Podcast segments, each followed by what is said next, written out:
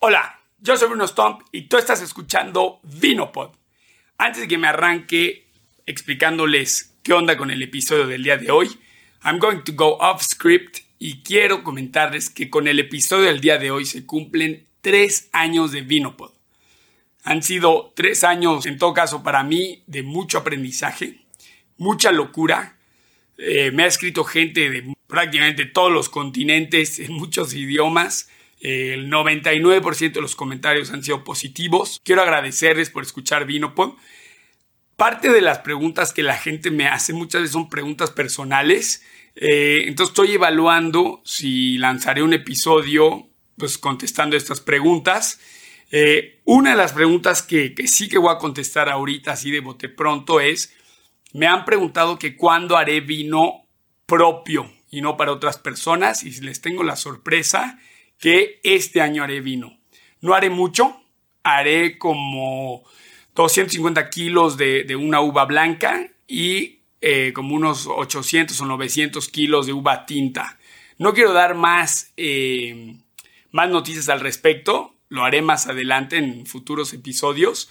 Trataré lo más posible de, pues, no sé si grabar o filmar esta parte, pero definitivamente vendrá un episodio en cómo hacer vino en casa. Literalmente acondicioné una, un cuarto en mi casa. Eh, ya llegaron mis tanques, mi prensa, ya tengo un pequeño laboratorio, está todo armado. Eh, y bueno, pues ahí es que lo haré. Entonces, eh, nos arrancamos explicándoles un poco el episodio. Este es un episodio muy padre. VinoPod cumple tres años y todo es gracias a ti. Gracias por dejarme compartir la ciencia y la magia del vino contigo. En este episodio entrevisté a mi amigo Hans Tuer Jr. en la terraza bar de Vinaltura, por lo que escucharás los cantos de los pájaros y ocasionalmente aviones y un poco de viento. Hans tiene una licenciatura en arquitectura por el TEC de Monterrey, es empresario y desde el 2016 es socio fundador del despacho HD Arquitectos desde el 2013, Hans es socio fundador de Vinaltura y su despacho está a cargo de la construcción de la espectacular nueva bodega de Vinaltura. En este episodio, Hans nos comparte su experiencia en todo lo que engloba su nueva bodega desde la conceptualización hasta la ejecución. Hans nos habla de los pasos a seguir para diseñar e ingeniar una bodega de vino y nos explica sobre los distintos materiales, estilos, filosofías y detalles que no pueden faltar en el diseño de una bodega de vino. Pues vamos a arrancarnos. Pues, mi querido Hans, bienvenido a Vinopod. Gracias, Bruno. Gracias por invitarme a platicar. Platicar, exacto. Oye, y bueno, antes de hacerte la, la pregunta famosa de cómo te pica el bicho el vino, quiero que nos cuentes dónde estamos. Estamos en, en una parte del viñedo de Vinaltura, aquí en Querétaro. Es en el área de Wine Bar. Es de las partes más nuevas, digamos, que, que abrimos. Eh, ubicados en la parte alta del viñedo, pegados al tanque de agua y, pues en donde tenemos una vista panorámica hacia todas las hectáreas que tenemos aquí plantadas. Y la peña, ¿no? La peña, ¿no? Ubicados cerquitita de Bernal, línea recta 15 kilómetros. Eh, y bueno, la única propiedad que tiene Vinaltura en tema de viñedo. Vale, espectacular. Y para la audiencia latinoamericana, ¿qué es la peña? Es debatido entre el segundo y el tercer monolito más grande del mundo. Quiere decir que es una piedra de una sola pieza. ¿No? Eh, importante, salió en películas, eh, principalmente de ciencia ficción y extraterrestres, ¿no? Pero bueno, es un icono para Querétaro, para México, un pueblo mágico. Eh, y, tiene una forma muy peculiar, lo cual lo, lo vuelve un punto atractivo y para nosotros, a nosotros nos da una identidad en tema de ubicación por una vista privilegiada que tenemos hacia, hacia la peña. Y de hecho la peña es de alguna manera su logotipo y su imagen, su etiqueta, todo. nosotros creemos mucho en el arraigo y en el lugar y entonces por eso Vinaltura, eh, que nace del vino mexicano de altura, haciendo alusión a que buscamos hacer vinos de calidad pero también pues representado que estamos a 2.000 metros sobre el nivel del mar y, y así ha sentido poner un icono alto para nosotros en Querétaro, eh, donde no hay sistema de montañas, sino está la sierra, pero no es muy alto. pero nos, nos identificamos con este icono para darle sentido a este tema de la altura. Sí, no, buenísimo. Y bueno, también le platico a la audiencia que aunque estamos bajo techos, este wine bar sigue estando al aire libre, por lo cual pues escucharán los pajaritos, los aviones. todo el contexto. Y el contexto, ¿no? El contexto de la, pues sí, la este, cuestión campirana queretana, ¿no? Totalmente. Aquí en Querétaro tenemos el privilegio de la temperatura constante a lo largo del año eh, las terrazas son algo mágico, son algo casi obligado ¿no? en las construcciones no, lo quiero decir desafortunadamente, pero bueno, el tema del viento aquí sí es un factor importante que puede ser no nada más refrescante, sino incómodo.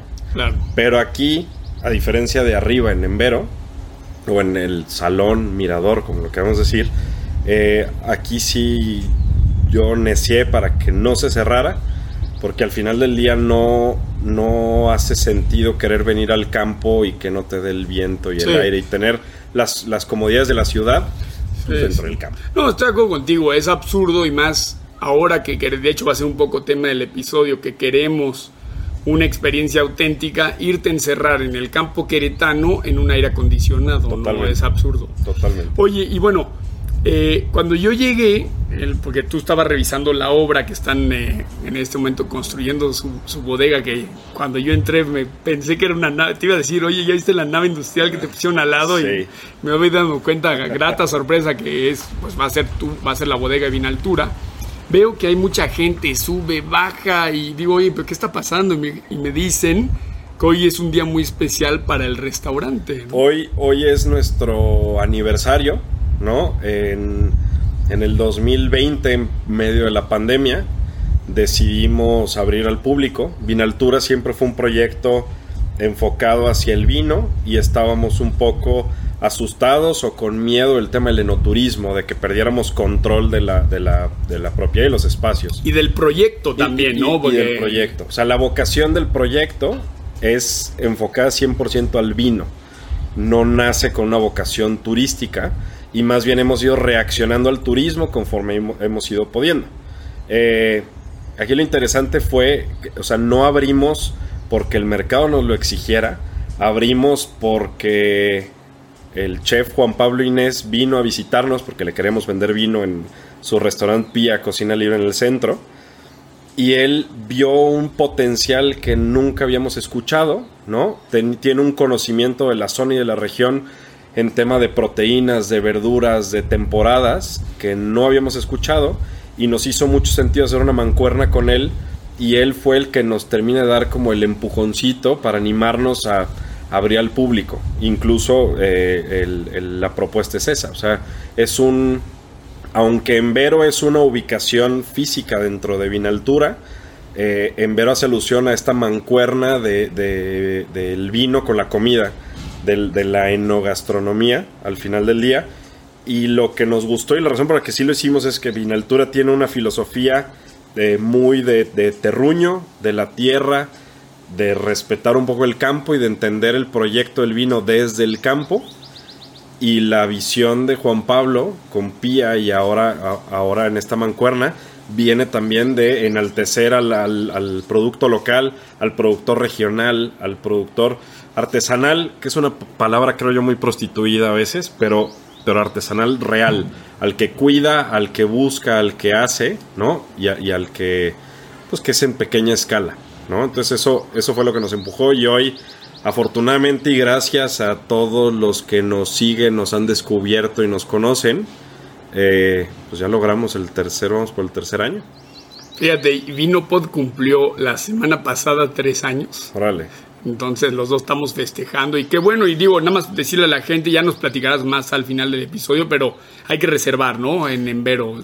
Nosotros estamos abiertos de jueves a lunes, el sábado siendo nuestro día más pesado. Normalmente llevamos desde que abrimos los sábados llenos. Hay que entender que es un lugar súper chiquito. O sea, caben en el salón 35 personas y aquí abajo 40, ¿no? Son conceptos diferentes el salón del wine bar, son menús diferentes, el vino es igual. Si te das cuenta, el vino que nos estamos tomando hoy es en una copa sin tallo, porque lo que buscamos es mucho más la, la cotidianeidad, por no llamarle informalidad, alrededor del vino y que el vino sea más un tema de convivencia. Y hacia y arriba, pues empieza a ser un poco más, lo voy a poner entre comillas, tradicional. ¿no? Sábados sí hay que reservar, domingos está un poquito lleno, jueves, viernes y lunes, Tranquilo. sin broncas. Buenísimo. Aceptamos walk-in si no hay tema. Desde que se vengan a tomar una copa de vino y ya, o que si quieran venir a comer, o que quieran venir a degustar, o que quieran alguna experiencia, sin problemas acá. Acá estamos abiertos. No, espectacular. Y bueno, Hans, dime cómo y cuándo te pica el bicho del vino. Eh, pregunta obligada, ¿no? La pregunta obligada y la, que, la única que no ensayé. Eh, en 2012 yo me fui a estudiar a Alemania y empecé a conocer el mundo del vino allá. Porque tiene raíces alemanas, hay que decirlo. Bueno, la gente se lo pregunta. Mi abuelo, mi abuelo era alemán, ¿no? Llega a Monclova después de la Segunda Guerra Mundial, ahí conoce a mi abuela, de papás alemanes también, Ok. ¿no? Y lo demás, pues es historia. Ya son mexicanos con nacionalidad alemana. Yo me voy a estudiar Alemania justamente, pues, pues conocer un poquito más de mis raíces y aprendí a tomar vino de 1 y 2 euros, ¿no? Eh, pues una de las pláticas que nos hemos propuesto tener y nunca hemos podido alargarnos es pues, los precios del vino y la relación calidad-precio. En Europa un vino de 1 o 2 euros, que traduciendo son pues, 20 o 40 pesos para la audiencia mexicana, eh, es un buen vino en relación calidad-precio. O sea, el volumen que tienen allá eh, y los factores que quieras, por no entrar ahorita en polémica, pero así empecé yo a tomar vino. Mi papá es un apasionado del vino desde el 2005 o 6, ¿no? Nosotros no estábamos en edad para empezar a tomar, pero él, siendo ingeniero químico y adentrándose en entender por qué si es vino puede saber diferente dependiendo de la planta de lo que viene y qué es lo que sucede que pasa de una fruta a una, a una bebida alcohólica, ¿no? Se empezó a clavar muchísimo, empezó a conocer, a descubrir, descubre el Valle de Guadalupe, se eh, eh, descubre una serie de personas y actores sumamente apasionadas por un proyecto en común que se llamaba Vino, Vino Mexicano, ¿no? De ahí, pues en las comidas familiares de los domingos, somos, o sea, bastante eh, latinos en ese sentido, ¿no? De juntarnos los domingos a, pues al asado, a la comida, comida para llevar, cocinamos o no, lo que sea. Y ahí empezamos a, o él empezó más bien a compartir esa pasión que él había descubierto con nosotros y de ahí nos fuimos enganchando. Bien, bien, me pica el bicho del vino cuando compramos las tierras, 2013-2014, que plantamos o comenzamos con el tema de plantación. De ahí nos empezamos a adentrar y ahora sí a, a entender. Antes lo tomaba si era un gusto, pero después ya nos em- empecé yo a, querer entender. Y de ahí pues hice un curso en la Escuela de Vino Artesanal en 2012. ¿Qué hora es escuela vino el altiplano? Sí, ¿no? pero esta era Escuela de Vino Ah, Artesanal todavía, que estaba en. Viñedos Azteca, otro de los proyectos importantes aquí de Querétaro. Y aprendimos a vinificar. De ahí tomé algunos cursos de análisis sensorial con Valen Garza, actual directora de la Escuela de Vino ahora del Altiplano. Y empecé a, Shout out a Valen, ¿no? Exactamente. Un saludo a Valen para que sí nos escuche. Y de ahí, de ahí me empecé a involucrar y al final del día descubrí lo que todos descubren eventualmente, que el, el- el vino es un mundo completo, no es un no es un escoger, casarse y solo tomar ese, sino es un descubrir, explorar y conocer el mundo a través de un producto de campo. Oye, ¿y cómo te pica el bicho de la arquitectura? ¿Por qué no te volviste tampoco, o sea, ingeniero químico? Eh, siempre me asustó la ingeniería química por, por ver a mi papá y su forma de trabajar. Él ha sido de la, de la escuela, no sé si se puede decir, la vieja escuela de trabajar, trabajar, trabajar, eh, eh, dedicarlo todo hacia el trabajo, ¿no? De, de ayunar para después poder desayunar. Sí. Eh, y a mí eso me asustaba un poco. Nunca me enganché con el tema de ingeniería. Desde chico me, o sea, me, me gustaba mucho el tema de legos, construcción, espacios. Y al, y al principio quería ser incluso ingeniero civil. Yo iba más hacia la, hacia la construcción porque la parte creativa la tenía, pero no me encantaba. ¿No? Y, y fui al TEC, hablé con los directores de carrera, descubrí el plan de estudios de, de ingeniería civil, entendí que no era para mí, que era sumamente cuadrado y descubrí el plan de estudios de la arquitectura y me encantó, me enganché y de ahí cada vez me fui metiendo más y más. No hay en mi familia arquitectos. Eh, no sé de dónde sale, pero ahí es donde me pica el, bicho. O sea, querer, querer crear de la nada y más bien eh, crear estas pausas, digamos, que son estos espacios en donde te puedes meter y descontextualizar, ¿no? Para, para, y después eso ensamblarlo dentro de un conjunto, entendiendo unas necesidades específicas de unas personas con sus formas de habitar o de existir. Está fantástico y ahora pues ya puedes combinar una pasión que es el vino con otra pasión que es la, pues, la arquitectura, ¿no? Totalmente. No, no si lo recomiendo. Eh, no si lo recomiendo porque eh, parte de mi pasión del vino no se queda nada más en el líquido, en la botella. La realidad es que a mí me encanta meterme al proceso no dependen de mí las decisiones, los conocimientos que tengo no, no son suficientes para tomar decisiones ni en campo ni en vinícola, pero sí me encanta acompañar y ver y que me expliquen y entonces yo involucrarme en la parte de campo, en la parte de bodega. Entonces al tener esos conocimientos, eh, pues, si bien son una gran ventaja a la hora de diseñar un proyecto alrededor de, de los procesos del vino, pues también es un o sea, como esta dualidad ángel-demonio, porque entonces sabes que hay cosas que no funcionan y hay muchas cosas que arquitectónicamente y funcionalmente empiezan a chocar. Tienes que tomar decisiones de qué sacrificar y dónde no pelear, ¿no? Que es parte de los temas en los que vamos a entrar justamente hablando de por qué una nave industrial y no un proyecto emblemático estilo que es el Riscal. Sí, exacto, una catedral de vino. ¿no? Sí. Ok, Vamos a brincar al tema del episodio diseñando una bodega de vino, o sea, para procesar uva. ¿Por dónde se empieza, Hans? Eh, híjole. Y todo, a ver, nada más quiero aclarar, full disclosure, todos son desde un punto de vista personal, sin intención nunca de agraviar ni criticar a las personas o actores que han hecho cosas o proyectos o edificios en México y en el mundo. No, yo, yo creo que este, este disclosure que haces es un disclosure muy honesto y que se tiene que hacer y donde people do your own research, ¿no? Aquí tú vienes a compartir tu experiencia, no eres tampoco, o sea, lo que vas a decir no es así la palabra de Dios, ¿no? O sea, Totalmente. Eh, tú vas a compartirnos. Lo que hicimos nosotros y la manera en que empezamos nosotros. Exacto. ¿no? Eh, lo primero que tienes que hacer, creo yo, es dimensionar el proyecto no en el presente, sino en el futuro. Y tomar en cuenta el business plan del proyecto y a dónde quiere llegar. Yo creo que un error muy grande es querer diseñar para lo que tienes, porque lo que va a suceder es que pues en el momento en el que quieras crecer te quede corto tu edificio y no son pues no son pesitos o no es una inversión menor, ¿no?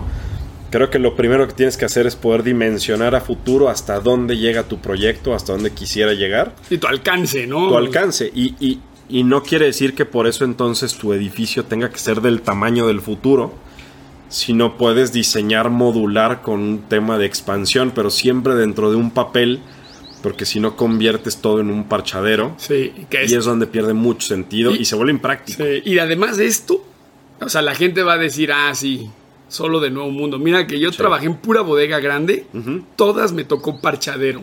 Sí. Parchadero, entonces ahora ya, ahora se cierra esta puerta, se abre esta nueva, ahora vamos a meter un ducto aquí, o sea, puro parchadero. O sea, en el viejo mundo también pasa, exactamente. También pasa, totalmente, ¿no? Y sobre todo que el viejo mundo que nos lleva años de, experiencia, pues incluso no nada más por tema de espacios, por tema de cómo está construido los materiales que se usaban, las creencias que se tenían, pues no es lo mismo lo que pensaban hace 250 años que lo que pensamos hoy. Sí, con materiales nuevos, eficientes. Vi, un meme, vi un meme hace poquito que se me hizo increíble de lo rápido que va avanzando el mundo, en donde ponían una imagen del aterrizaje en la Tierra, en la Luna, perdón, el, aterrizaje, el primer aterrizaje en la Luna, y el primer avión que voló, y creo que hay 65, 70 años de diferencia entre uno y otro. O sea, de que aprendimos a volar A llegar a la luna. a llegar a la luna, son 70 años. Que los conspiracionistas ya me van a escribir, van a decir que no llegamos a la luna, no sé qué. Pero claro, entiendo lo que dices, es, es exponencial, ¿no? Es exponencial. Entonces, eh, creo yo que el primer paso es eso. El segundo es, eh, una vez que ya, ya planteaste, digamos, el futuro, entender el funcionamiento y las decisiones que se tomaron en tema, eh, digamos, de procesos. Por ejemplo, en caso de Vinaltura tenemos una peculiaridad en donde tomamos una decisión de vinificar en tanques de un promedio de mil litros cada uno, ¿no? Evitar, o, no, no- no evitar, nunca digas nunca, pero, pero optamos por, por comprar estos tanques, y son tanques estivables en tres pisos que con cariño les decimos los lavadoras.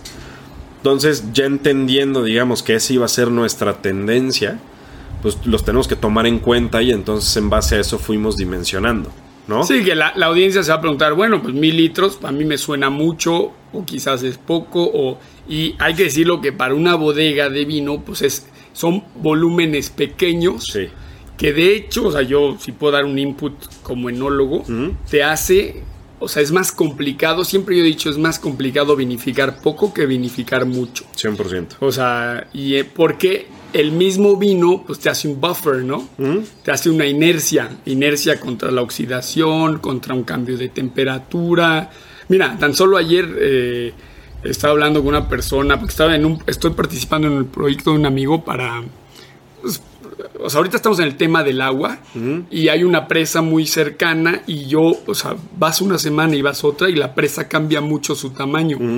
Y él me explicó que eso, digo, ahorita lo entiendo que es lógico, es porque es una presa que tiene, o sea, la han desasolvado poco, entonces, Ya. a- a- o sea, al caberle pocos litros, se seca mucho más rápido. Digo, sé que es lógico, Sí, ¿no? Pero uno sí, si sí. no lo, si no te lo explican. Y lo mismo con el, Con el vino. con el vino. Es muy interesante tener este, ya no sé si se puede llamar microvinificación, pero este concepto en donde pues te permite, por ejemplo, eventualmente hacer vinificaciones parcelarias y quizás encuentras una parcela de lo- los famosos plots, ¿no? Sí. O sea, plot wine que dices, o, o este, este block está padrísimo, el single block y por acá, o sea, Totalmente. O sea, nos da, nos da versatilidad, eh, complica todo el proyecto, lo vuelve Claro. mucho más complejo, pero fue una decisión que se tomó y nosotros empezamos a diseñar en base a esas decisiones. que es una filosofía, eh, va, va hacia una filosofía. El siguiente punto es justamente entender la filosofía, ¿no? Y, y- y los principios que van a regir tu proyecto como vino, ¿no? Entender la vocación de tu proyecto, si tu proyecto va hacia la búsqueda de un vino o si va hacia la búsqueda de un tema de turismo. Uno no es mejor que otro, son nada más dos perspectivas distintas, ¿no? Vinaltura está enfocada hacia el tema del vino. Y la última es integrar a tu equipo de diseño al enólogo. No nada más consultarlo para arrancar, no nada más hacerle una entrevista para ver cuáles son sus necesidades, integrarlo al proceso de diseño o a tu equipo de diseño al enólogo, porque él es quien va a operar ahí, ¿no? Ya hay muchas vinícolas donde el enólogo eh, va cambiando temporada con temporada, hay vinícolas donde el enólogo lo es todo y es el rockstar del proyecto, sea cual sea el caso, pues un, un buen enólogo te va a poder dar un buen input de qué cosas necesita. Sí, fíjate que esto que dices eh, me recuerda a um, una visita que hice que justa... A mí me gustan mucho las bodegas que las hacen los enólogos. Mm, Te voy a decir porque el problema es, tú cuando eres enólogo es, pues te dicen, oye, pues está esta bodega y trabaja en ella. Y por ejemplo, ahorita que está tan de moda, lo desconozco es tu proyecto, es así, pero la famosa gravedad, todo por gravedad. sí. Tú como enólogo te la vives subiendo y bajando escalera- escaleras, ¿no? Totalmente. Y, y entonces yo estuve en un proyecto en donde la, eh, la bodega tal cual, o sea, la ingenió un enólogo y entonces él logró lo que él le llama una, una gravedad horizontal, ¿no? Con un sistema de grúas viajeras. Sí. Él, o sea, sigue siendo gravedad, todo es gravedad, pero o sea, cuando decimos gravedad, queremos decir que no estamos bombeando vino, ¿no? Que en la bombeada hay mucha interacción con el oxígeno. Y mucho riesgo. Mucho riesgo, exactamente, porque bombeando también estás puedes tener una posible contaminación, etc. Entonces, este cuate se ingenió, o sea, una bodega en un o sea, en una planta, pues, eh, una gravedad horizontal. Y se me, me pareció interesante y qué bueno que le preguntes a tu enólogo. Sí, claro. O sea, involucrarlo. Porque va a estar ahí él todos los días. Es, que, hay, es que hay muchos proyectos en donde le hacen una entrevista al enólogo. ¿Qué necesitas? Pues necesito un cuarto de barricas, necesito tal, necesito tal. Ah, ok, ya está, yo diseño. Y yo creo que es un error y, y termina pasando lo que pasa siempre. Esto es lo que hay, adáptate a trabajar en lo que hay. Si este proyecto lo estábamos haciendo desde cero, no, no, no, no desde cero. Yo te voy a aclarar por qué. Pero si lo estábamos construyendo un proyecto nuevo, a mí como arquitecto me hizo mucho sentido eh, aprender de lo que ya habíamos vivido y además involucrar al enólogo, ¿no?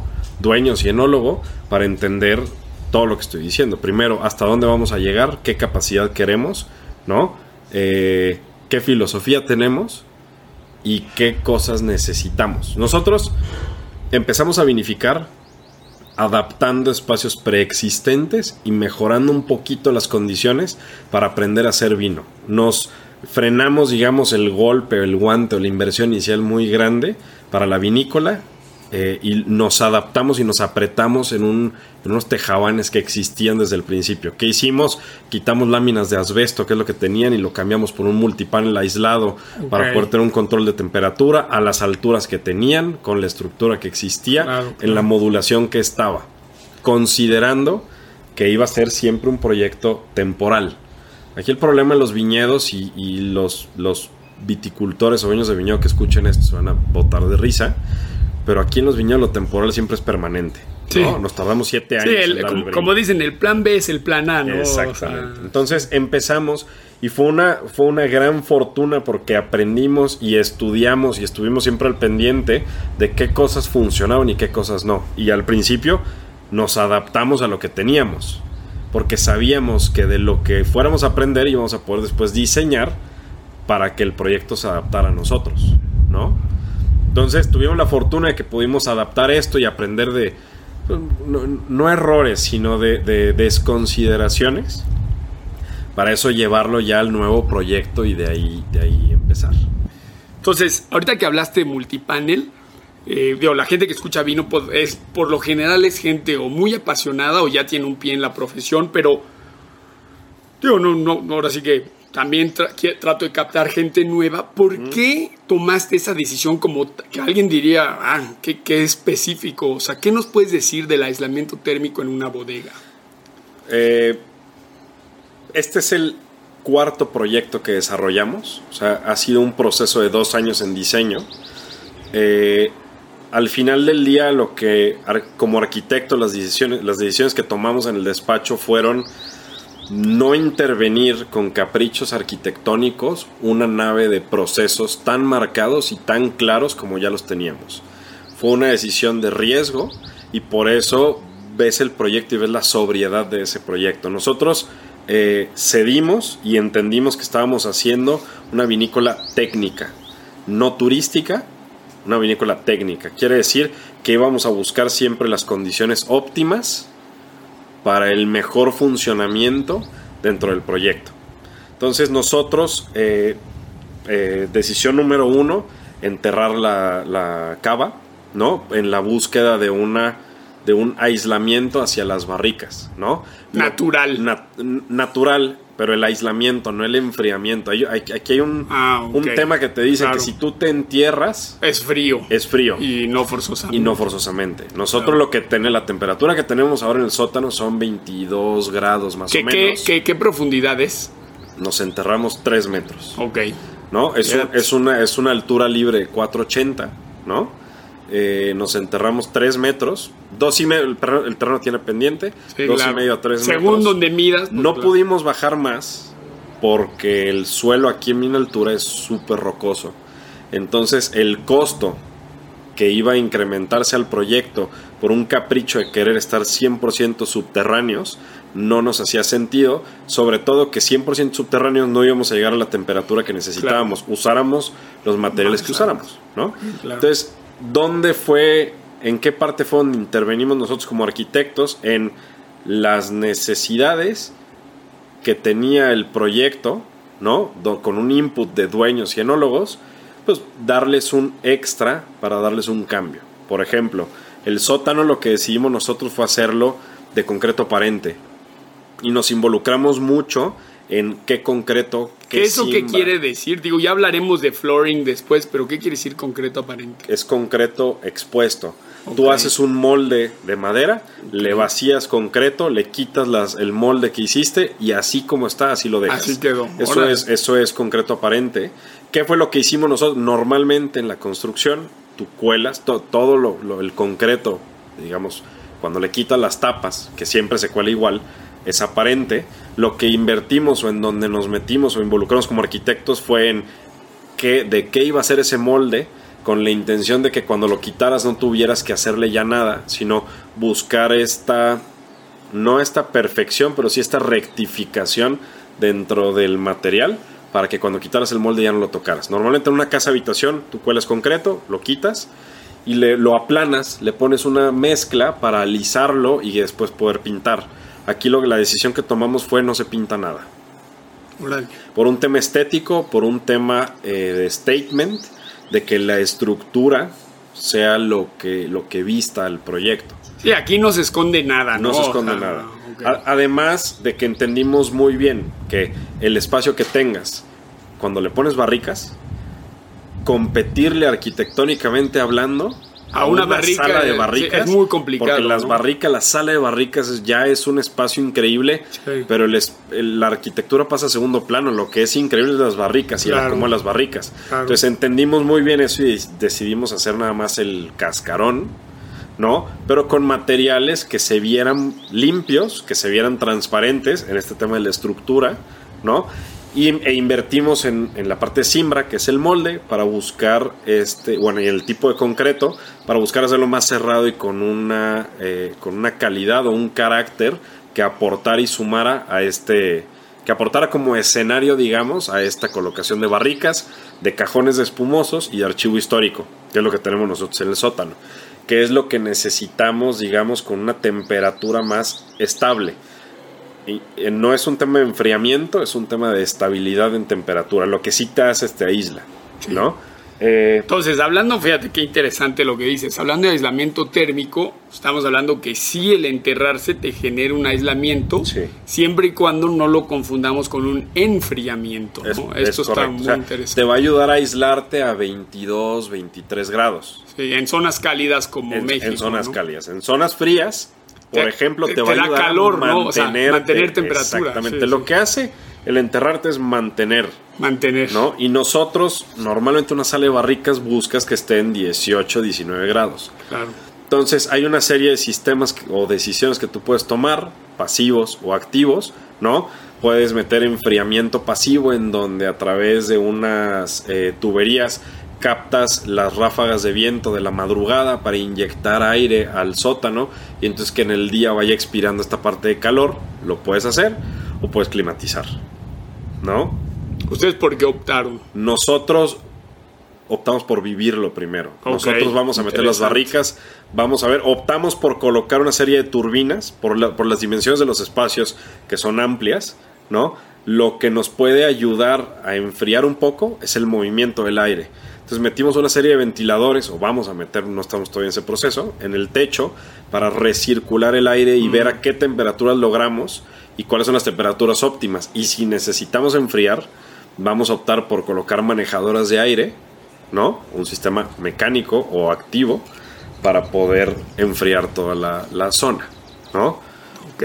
No, eh, o sea, somos partidarios de, toda, de esta, eh, este movimiento entre sustentable y sostenible, depende de cuál sea la discusión, pero no creemos que debemos de ignorar la tecnología y las eficiencias que hemos logrado a través de la tecnología. Claro, porque ahorita hablamos de la, bar, de la sala de barrigas, pero ¿qué me dices del resto de la bodega? De ahí lo que hicimos nosotros fue hacia arriba, desplantamos y cerramos un cascarón con multipanel.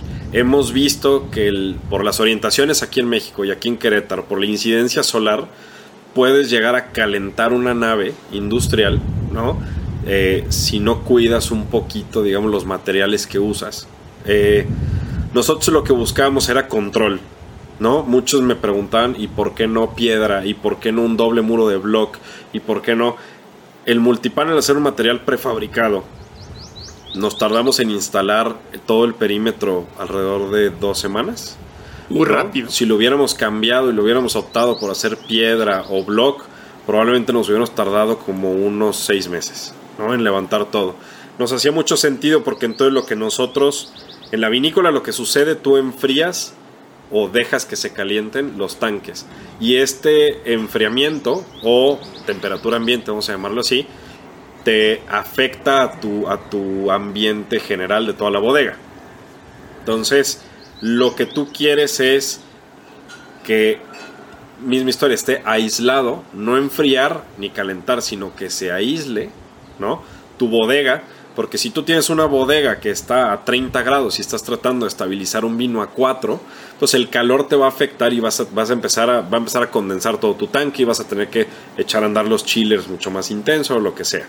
Y misma historia, cuando tú, tienes, cuando tú quieres que haga una fermentación y quieres llevar un tanque a una temperatura óptima de 18, entre 18 y 22 grados, y tienes una bodega que es helada, ¿no? Nosotros en la bodega en la que estamos, donde batallamos con temas de temperatura, tenemos que meter calentadores enfrente de los tanques, calentadores de estos de restaurante exterior.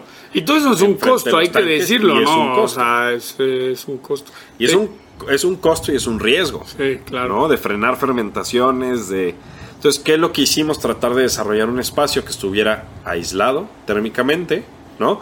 Y otra vez, las decisiones que tomamos fueron mínimas. El multipanel ya con la tecnología y las bondades del material, tú puedes escoger las láminas con las que están recubiertas. Entonces, en vez de optar por un multipanel blanco genérico, buscamos por este plisado silver que un poquito se mimetizara, no cuando la ves de aquí hacia abajo y tu fondo es el cerro o las montañas, pero cuando tu fondo es el cielo, casi desaparece la bodega, ¿no?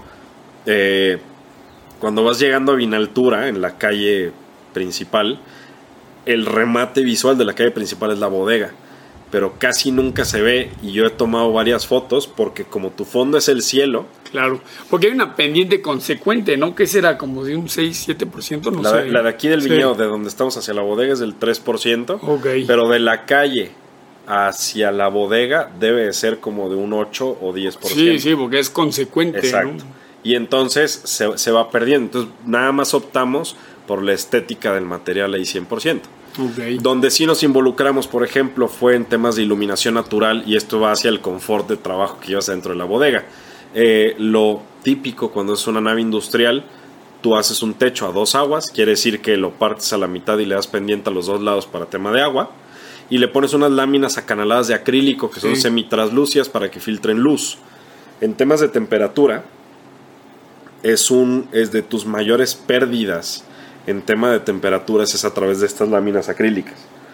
Entonces la decisión que tomamos fue, bueno, y tomando en cuenta también la orientación que estamos hacia casi un norte franco, eh, y, eh, usamos un sistema que se llama dientes de sierra, que en lo que consiste es básicamente de abrir una serie de, de abrir tu losa y fraccionarla para abrirla hacia el norte y que te quede, si tú lo ves de perfil, como unas espinas o una aleta de mm. pez, ¿no?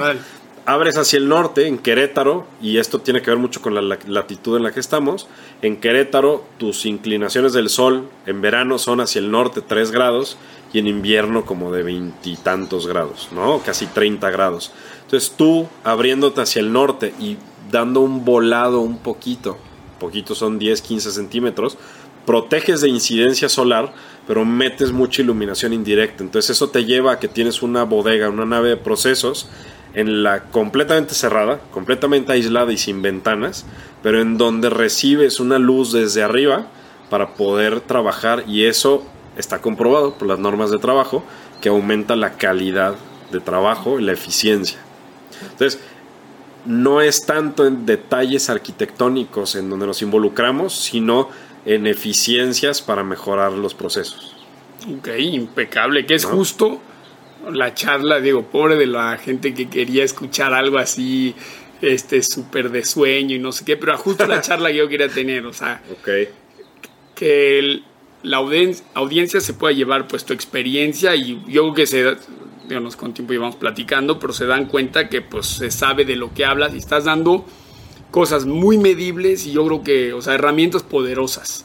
Sí, aquí fueron las decisiones que tomamos, ¿no? Parte de sueño, eh, nosotros teníamos una idea de qué queríamos hacer, porque sí queríamos ser un hito arquitectónico, ahora no renunciamos a una arquitectura de calidad, renunciamos, insisto, a un capricho arquitectónico o a una catedral del vino, ¿no? Al final, y ahora, eh, y, sin querer sonar eh, eh, ni soberbio ni prepotente, pero la nave con la forma que tiene y con los equipos que se van a instalar dentro de la nave, sí parece una catedral, digamos, en el sentido en el que lo que hace la arquitectura es enaltecer los equipos y las, las decisiones que tomaste como tema de proyecto. Por eso dije desde el principio, esto es una vinícola técnica. Esto es una vinícola que arquitectónicamente hablando busca la mayor eficiencia en tema de espacios y aislamientos y condiciones para, para privilegiar siempre el proceso del vino. ¿no? Eh, añadido a esto, digamos, tiene un volumen en donde ya empezamos a jugar mucho más con la arquitectura, de un patio de recepción, de un área experimental en donde colocaremos alambiques o tanques para vermut, una, una barra tipo boticaria para todos los ensambles que hacemos de maceración del vino para, para este, esta bebida vermut que pareciera que se está poniendo de moda otra vez, ¿no? Y tenemos en la parte de arriba todo el tema administrativo, además de dos salones de juntas, porque hemos descubierto que existe un mercado de negocios que está un poquito olvidado, que está un poquito alejado hacia lo clásico.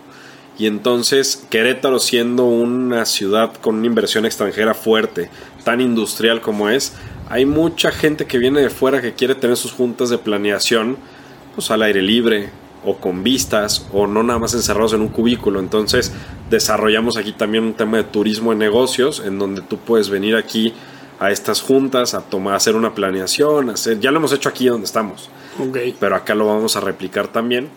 Y además de este edificio de la vinícola viene ya la zona comercial, en donde ahora sí, como es una zona comercial, como es un área de tasting, de restaurante, de tienda, ya no había un tema de procesos, aquí sí era la arquitectura 100%. Aquí sí puedes meter piedra, aquí, puedes aquí metimos mucha piedra, aquí metimos muchas más ventanas, aquí, ahora, y no vamos a hablar tanto de esto porque no es el tema del episodio, ¿no?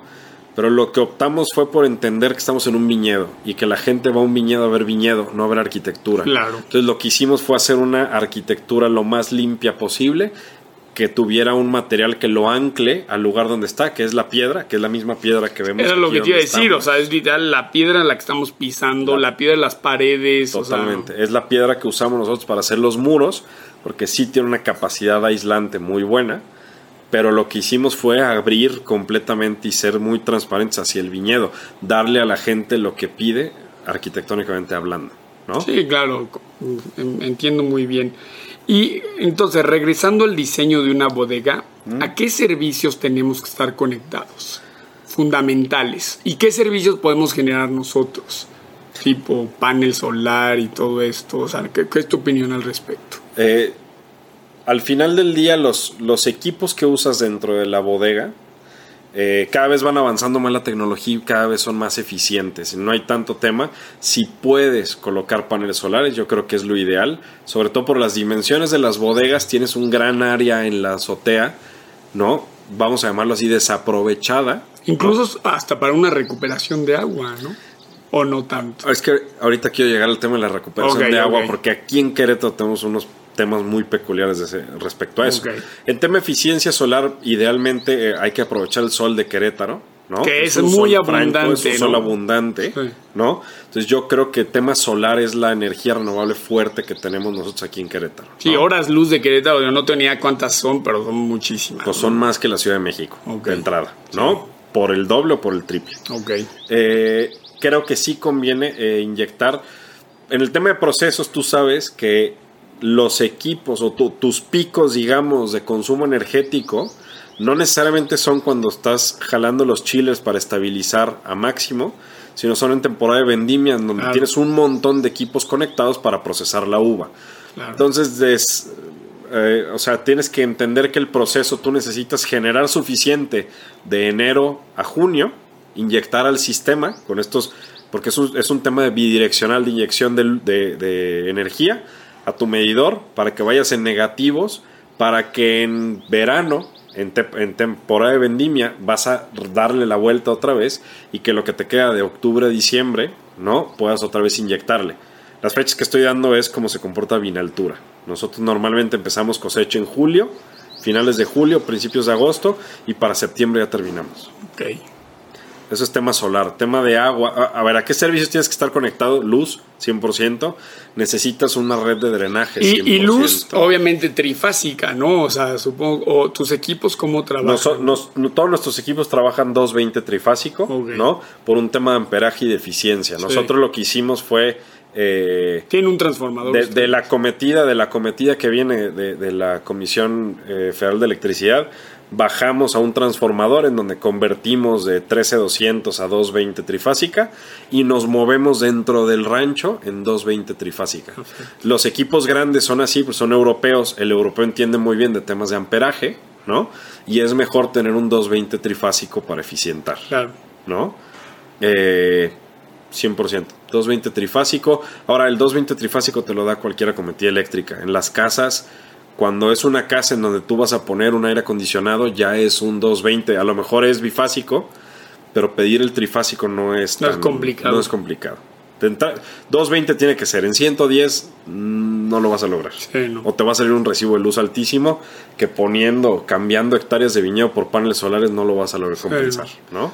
Y ok, entonces luz, ¿qué más? Necesitas agua. Eh, y aquí hay un tema de pozos y redes.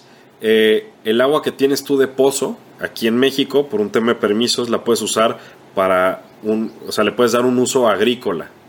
No necesariamente la puedes usar para consumo, humano, o para procesos. Entonces tienes que estar conectado a una red municipal, ¿no? Eh, para tener agua. Tú necesitas agua, eh, agua limpia y dentro de la nave tienes distintos tipos de agua. Tienes un agua que es para un proceso de frío, en donde usas agua con glicol para poder llevar a temperaturas. Tienes un agua. Que, esta agua, vamos a decir, está en un circuito cerrado. Está en un circuito cerrado. O sea, esta nunca, en teoría, nunca debería estar en contacto con. Es muy difícil que estés en contacto de, porque es un circuito que pasa solo por arriba de los tanques. Exacto. De ahí tienes. El, en, en Querétaro el agua es agua muy dura, tiene una serie de minerales que te empiezan a provocar sarro dentro de tus tuberías. Entonces, es recomendable, sin que sea obligación, pasarlo por un suavizador para estabilizar un poquito el, pH del agua y entonces que puedas usar agua suavizada. Sobre todo cuando estás tú lavando tus tanques de acero inoxidable, el agua aquí en Querétaro te los deja manchados y te los empieza a blanquear. Entonces puedes usar agua suavizada y finalmente, pues si puedes potabilizar, qué increíble, ¿no? Para que puedas tomar agua de la llave, ¿no? Eh, eso es un tema de agua y lo importante red sanitaria. Sanitaria separada del agua pluvial.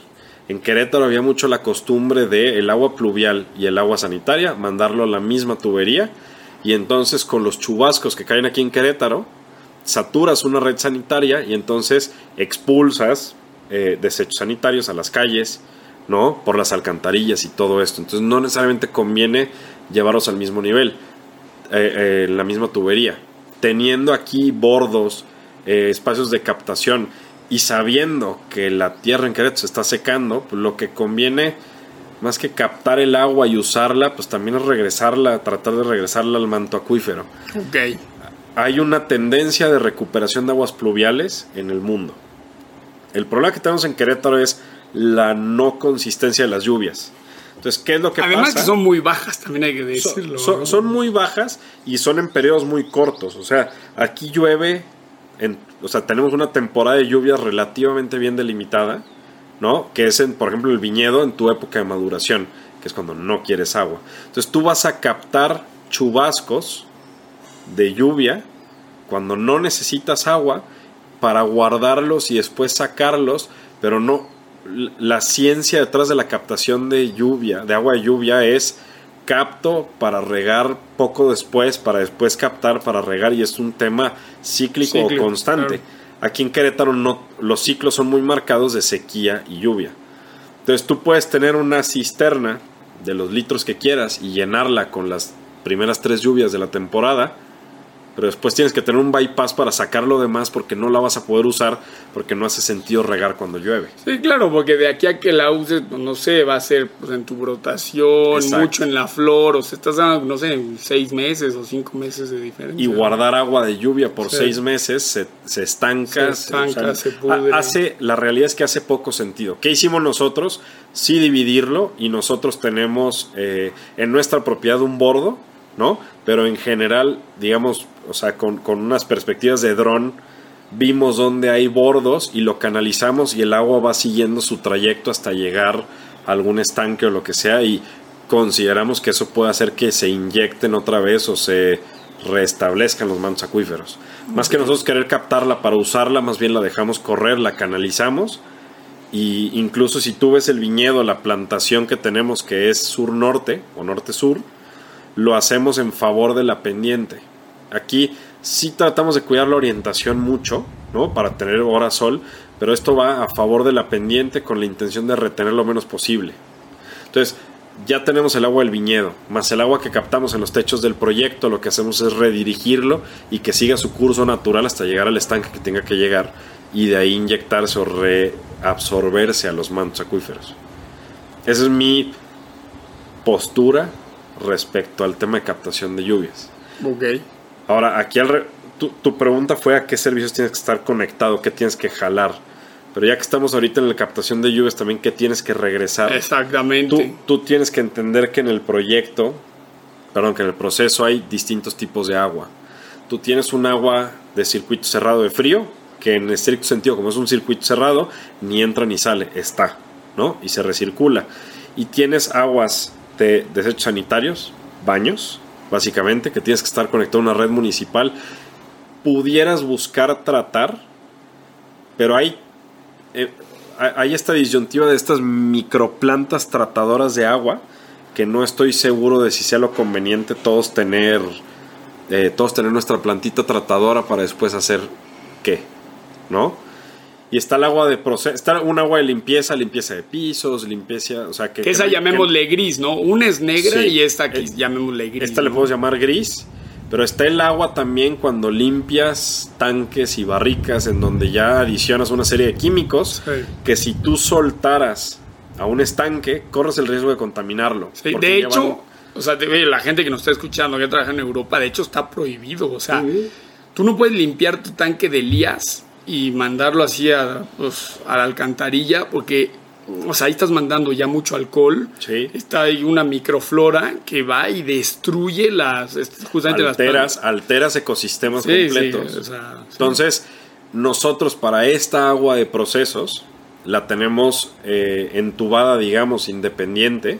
Esta agua de procesos que puede llevar eh, a lo mejor sosa cáustica o lo que sea, porque al final del día de lo que se trata es de de tener la bodega lo más limpia posible en tema de bacterias. Claro.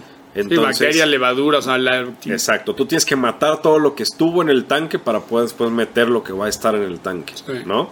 Y entonces esto lo tenemos nosotros canalizado distinto, lo filtramos y aquí sí pasamos por un proceso, no con la intención de recolectar, sino también de juntar con el agua de lluvia que se vuelva a ir.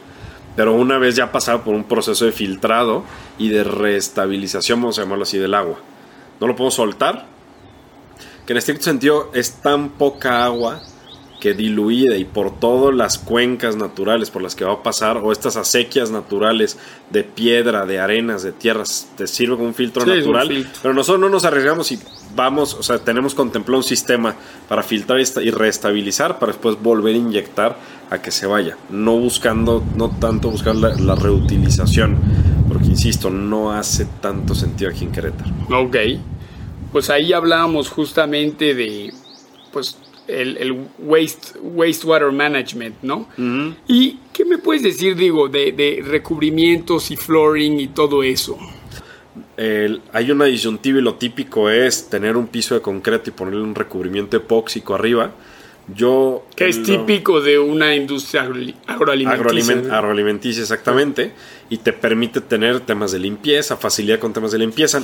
Yo no soy muy eh, eh, fanático del epóxico por el tema de reparaciones. Como aquí vas a pasar equipos, vas a arrastrar cajas, vas a arrastrar... cuando tú metes epoxi, o sea, no puedes meter eh, pallets de madera, tiene que ser de plástico, las ruedas de los montacargas tienen que ser especiales, o sea, no puedes dejar caer nada, no, o sea, es una pesadilla. Exacto. nosotros metimos un sistema de un pulido del piso de concreto que lleva una serie de químicos para mejorar las propiedades del concreto y cerrar los poros, además de algún sellador en base de poliuretano o algo así, pero es concreto aparente, con la intención que de repela el agua, ¿no? Y que repele el agua, exactamente, con la intención de que también al paso del tiempo el mantenimiento es un rebrillado del concreto, no necesariamente un parchado de nada.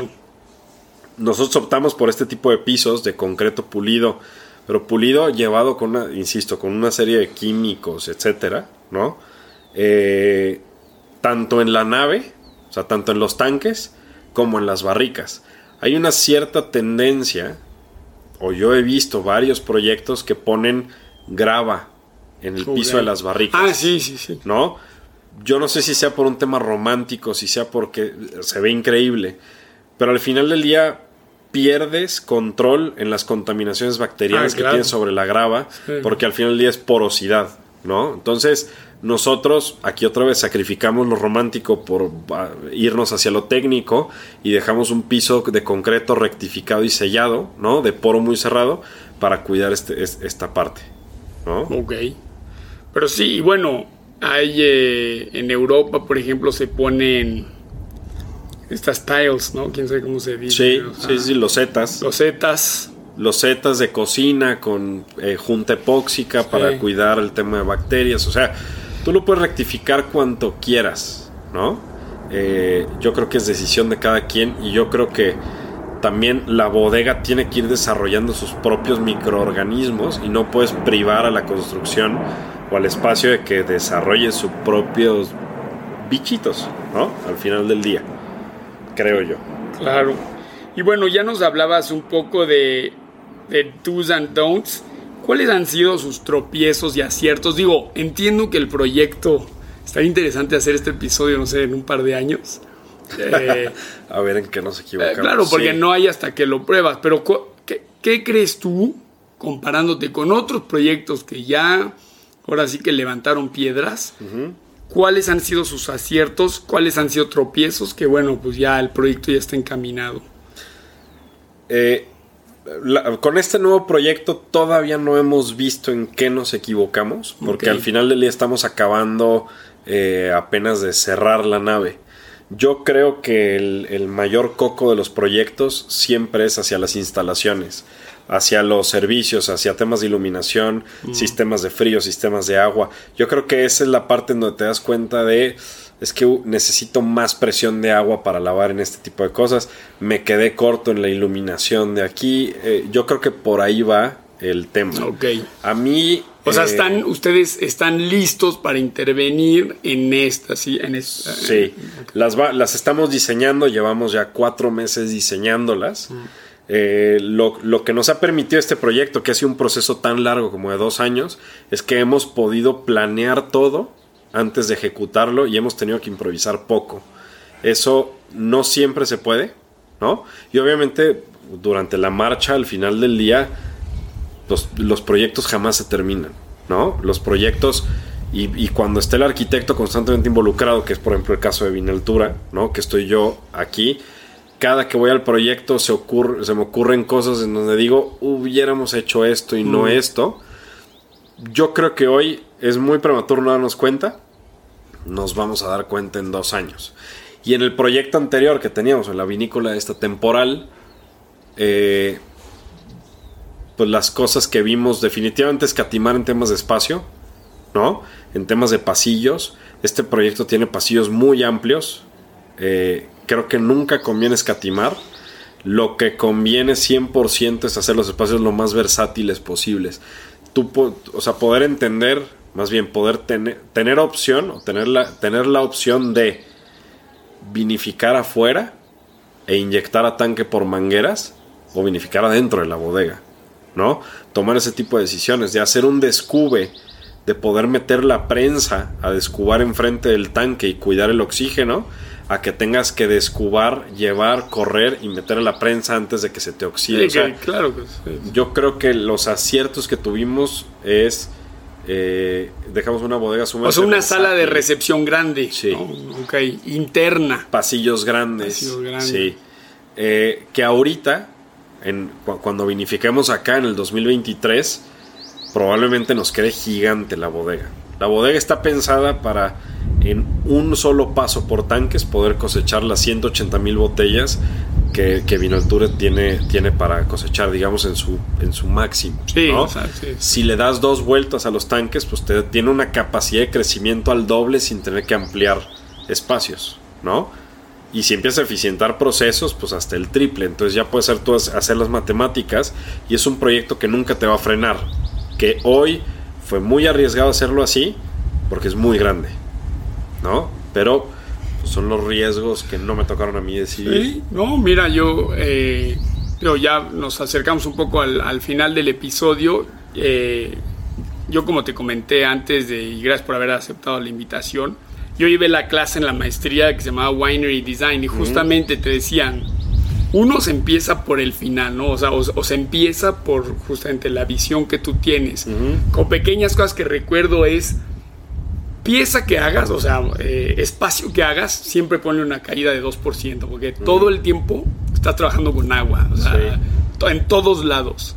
¿no? Y lo último que quieres es andar con un rastrillo y estar acarreando agua, es, es, es horrible, ¿no? Sí.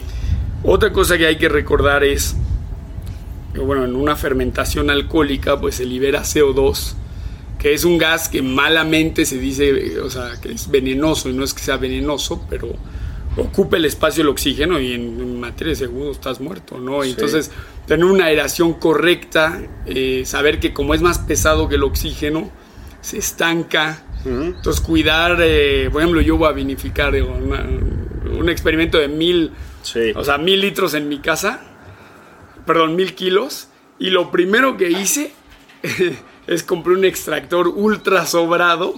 O sea, porque hay tantas historias de gente que muere y, de hecho, cuando se muere una persona, no se muere, o sea, no nada más se muere una.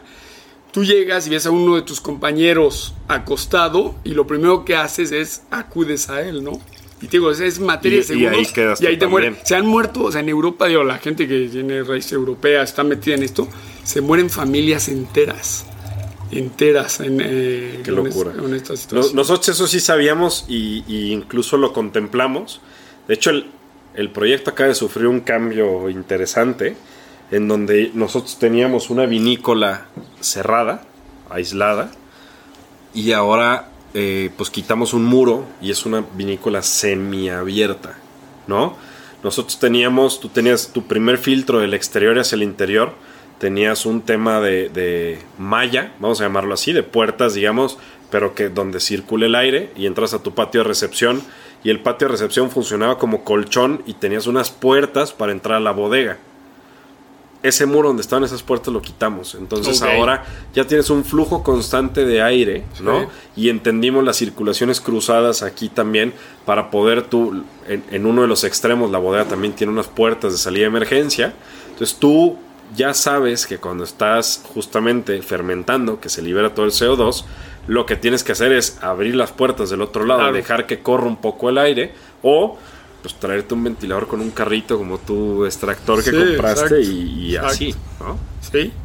Pues listo, pues mi querido Hans, eh, pues platícame cómo te puede contactar la audiencia. Eh, yo estoy en Instagram, el despacho se llama HD Arquitectos.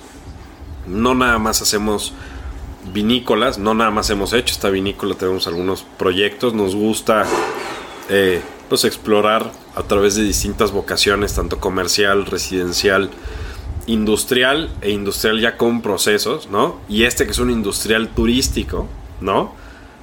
estaría interesante después poder juntarnos a discutir técnico versus turismo dentro de las bodegas, que es una tendencia al final del día tu bodega de proceso se vuelve un atractivo turístico y hay gente que privilegia o hay proyectos que privilegian el turismo sobre lo técnico y proyectos que privilegian lo técnico sobre el turismo. Yo creo que es una conversación bien interesante, sobre todo que estamos en nuevo mundo y el nuevo mundo nace con turismo de por medio, a, diferencia de... Estaría padrísimo poder tener esa discusión algún día. Pero bueno, y las redes de Vinaltura, arroba Vinaltura, en Instagram, Facebook, en Vero Cocina de Viñedo, también es la parte específica del restaurante, en donde nos pueden visitar y probar nuestro menú estacional, cambia cada tres meses, de acuerdo a, la, pues, lo que tenemos, eh, digamos, dentro de la disposición del campo y del clima, ¿no? Pues mira, yo eh, te, quiero agradecer por, por haber participado en esta charla. Creo que estuvo justo como, como me gusta, o sea, técnica, basta. Eh, estaría interesante volvernos a ver, en, te digo, van a vinificar 2023 en un par de años. Y pues que le digas a la audiencia, te digo esto, aquí acertamos, aquí esto quizás no. Y, en, para este mes en 2024 ya vamos a ver, si todo sale bien, ya vamos a ver vinificado, eh, fermentado, embotellado, embotellado, embarricado, ¿no? Estabilizado y todo el proceso completo. Porque de lo que la, la, intención es de lo que desembarriquemos de tintos este año, ya embarricar en la nueva bodega. Sí, claro. Entonces ya vamos a haber pasado por todos los procesos todo, digamos, durante todo el 2023 y principios del 24. Yo creo que para verano del 24, prevendimia o durante la vendimia, ahora sí te voy a poder decir en qué nos equivocamos para si hay algún loco escucha que va a ser una vinícola, pues aprenda de cabeza ajena. No, no listo, listo. Yo nuevamente te agradezco y pues ahora probar el famoso envero, ¿no? Vamos a probar, vamos a comer. Pues muchas gracias, Bruno. Yo tenía muchas ganas de echarme una plática de estas. Sobre todo que es un debate bien interesante entre los arquitectos, el cuando diseñas, qué tanto involucras a tu cliente, tu cliente en este caso siendo un enólogo. Sí, tu cliente interno, ¿no? Tu, cliente al final del día, el, el, arquitecto da un servicio a un cliente, ¿no? El cliente siendo el dueño de la casa, el cliente siendo el, operador del local o del restaurante, el cliente siendo el director y el operador dentro de una nave de procesos, ¿no? Entonces, es un debate que entre arquitectos constantemente tenemos, ¿no? Y es un ir y venir siempre hacia lo técnico y hacia lo estético. Y es un péndulo siempre. Eh, pues muchas gracias por animarte a venir acá y ahora vamos a comer. A comer. Este episodio fue solicitado por un loco del vino. Si quieres que exploremos otro tema de arquitectura y el vino con Hans u otro tema del mundo del vino, envía tu propuesta en formato de mensaje vocal a vinopod.gmail.com. Este episodio fue producido por mí, Bruno Stump. Agradezco al equipo de Vinaltura y Envero por hacer este episodio posible. Si te gustó Vinopod y quieres apoyar, lo mejor que puedes hacer es hablarle a alguien de Vinopod y darnos un buen review en Google, Spotify, Apple Podcast, donde sea que escuchas Vinopod. Me despido con esta frase de Frederic Beigbeder. ¿Cómo se reconoce un buen restaurante? Las copas de vino son más grandes que las de agua.